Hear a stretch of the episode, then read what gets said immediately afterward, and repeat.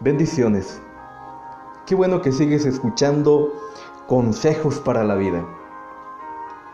Hace poco escuchamos cómo la confianza es parte de vivir en la gracia. Quien confía en Dios ya vive en su gracia. Hoy te invito a que puedas caminar en tus experiencias de fe, de vida y de gracia. Que te acuerdes cómo en esos momentos tan críticos y tan difíciles Dios estuvo contigo y te sacó de lo peor. Con ello, pretendo invitarte a que te conviertas en un agente de consolación. Tu testimonio de vida es la manifestación de la gracia divina. Por lo tanto, ya estás viviendo en la gracia de Dios si tienes un testimonio, una experiencia fuerte por la cual hayas atravesado. Hoy nos toca llevar consolación por medio de las experiencias turbulentas que hemos tenido en la vida, de las cuales Dios nos ha salvado en muchas ocasiones. En todas partes los humanos nos enfrentamos con circunstancias hostiles, cambios súbitos, pérdidas, amenazas alarmantes que ponen a prueba nuestras capacidades para soportar, nuestro balance emocional y la fuerza de vincularnos con amor en la familia. La fuerza de vincularnos con amor con amigos y hermanos.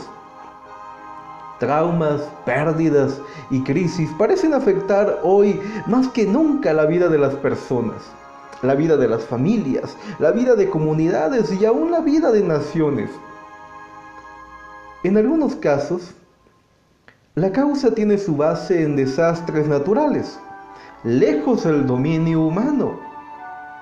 No podemos detener ciertos desastres naturales, como lo que hoy estamos viviendo, que depende de la enorme fuerza y de la intervención de Dios para que se pueda modificar esa circunstancia. En algunos casos, las causas que provocan eh, traumas, pérdidas y crisis se deben a los males producidos por la violencia humana, como los ataques armados, agresiones físicas a los débiles y todo tipo de marginación social.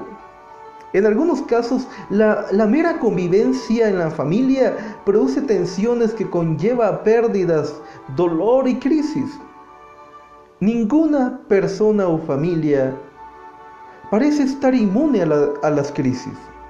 No importa su nivel social o su profesión de fe, las crisis son acontecimientos universales. Las crisis son acontecimientos universales. Por ser cristianos, no estamos libres de cruzar momentos de gran tensión, momentos de angustia o momentos de dolor. Cuando leemos los salmos, hallamos ahí la vida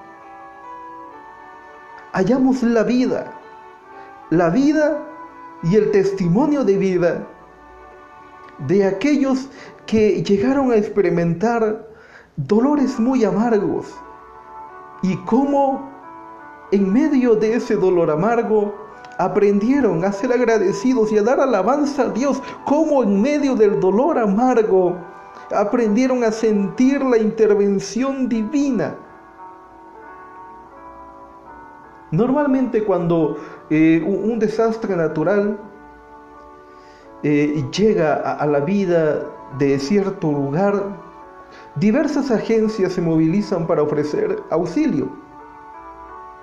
El primer tipo de ayuda es normalmente de carácter material que alivia las necesidades inmediatas. Desafortunadamente los aspectos emocionales, mentales y espirituales no son considerados con igual urgencia o muchas personas dispuestas a ayudar no saben cómo manejar esas dinámicas y temen hacer algo que no sea lo adecuado. Yo creo que toda persona puede equiparse para consolar.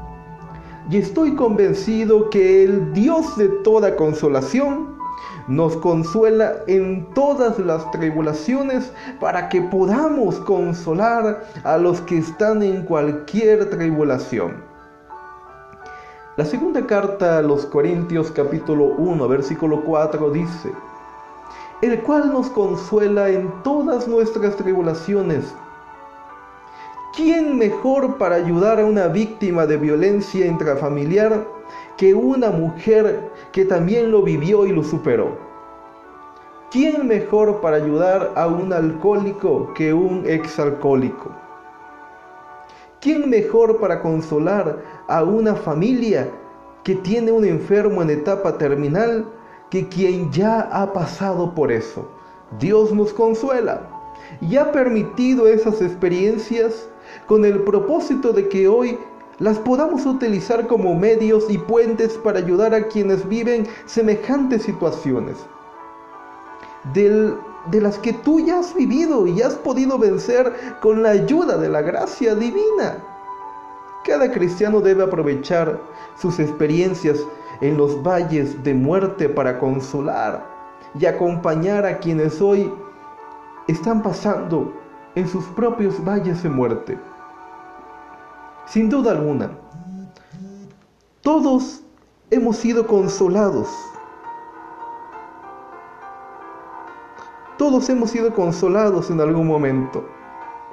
Hemos sido consolados por el amor y por la gracia de Dios en, en las peores circunstancias. Te voy a preguntar, ¿qué experiencia de tu vida personal crees que puedas utilizar para ayudar a quienes no conocen hoy a Cristo? Te lo dejo de meditación. De todas aquellas experiencias de dolor y de sufrimiento, ¿Qué has venido enfrentando en tu vida personal? ¿Cuál de ellas crees tú que pueda ser útil para ayudar a alguien más en esos momentos? Dios consuela. Prometió la consolación y no ha fallado. En el Evangelio de Juan, en su capítulo 14, la palabra dice muchas frases de consolación y ánimo para los discípulos. Te invito a que las tomes y las puedas apropiar a tu vida. Una de esas palabras de ánimos que aparece en el capítulo 14 de Juan. No se turbe tu corazón. Creer en Dios y creer también en mí. El Padre dará otro consolador para que esté con ustedes. No os dejaré huérfanos mas el consolador, el Espíritu Santo, os enseñará todas las cosas. Mi paz os dejo, mi paz os doy. Yo no os la doy como el mundo la da. No se turben sus corazones ni tengan miedo. Cada experiencia de dolor tiene un propósito y un sentido, el cual nos consuela en las tribulaciones para que podamos consolar a los que están en cualquier tribulación, por medio de la consolación con que somos consolados por Dios. Hoy no entiendes por qué tienes que estar pasando todo eso, pero sin duda mañana vas a entender no solamente el por qué, sino el para qué, el propósito y el sentido. Solo ten paciencia. No es una carga tener que consolar porque fuimos consolados, al contrario, es una bendición porque Dios te ha capacitado en el dolor, te ha capacitado en el sufrimiento y hoy puedes darle sentido y propósito a tu vida ayudando a alguien más. Solo tienes que consolar de la forma en que tú has sido consolado. Solo tienes que amar de la misma forma en que tú has sido amado. Solo tienes que perdonar de la misma forma en que tú has sido perdonado. Si hoy vives una experiencia de dolor, ten presente que Dios está capacitando. Te está capacitando para que mañana levantes al caído si no entendías el porqué de tanto sufrimiento, hoy sabes que Dios solamente te capacitó para que puedas consolar a tus amigos, vecinos y hermanos. Cada dolor tiene un propósito y sentido. El dolor de Cristo, el ferviente dolor de Cristo, tuvo el propósito de la salvación universal. Tu dolor tiene un propósito de Dios. Te invito a que busques cuál es el propósito de tu sufrimiento. ¿Qué quiere Dios enseñarte? ¿En qué quiere Dios utilizarte? ¿Qué quiere Dios que le digas al mundo? Una mujer en una situación crítica dice lo siguiente, hemos perdido casi todo, pero no el gozo. Hemos perdido el cabello, pero no la alegría. Nos pueden quitar la vida, pero no la esperanza. Estas palabras las comparte una mujer cuyo esposo está luchando con cáncer desde hace muchos años.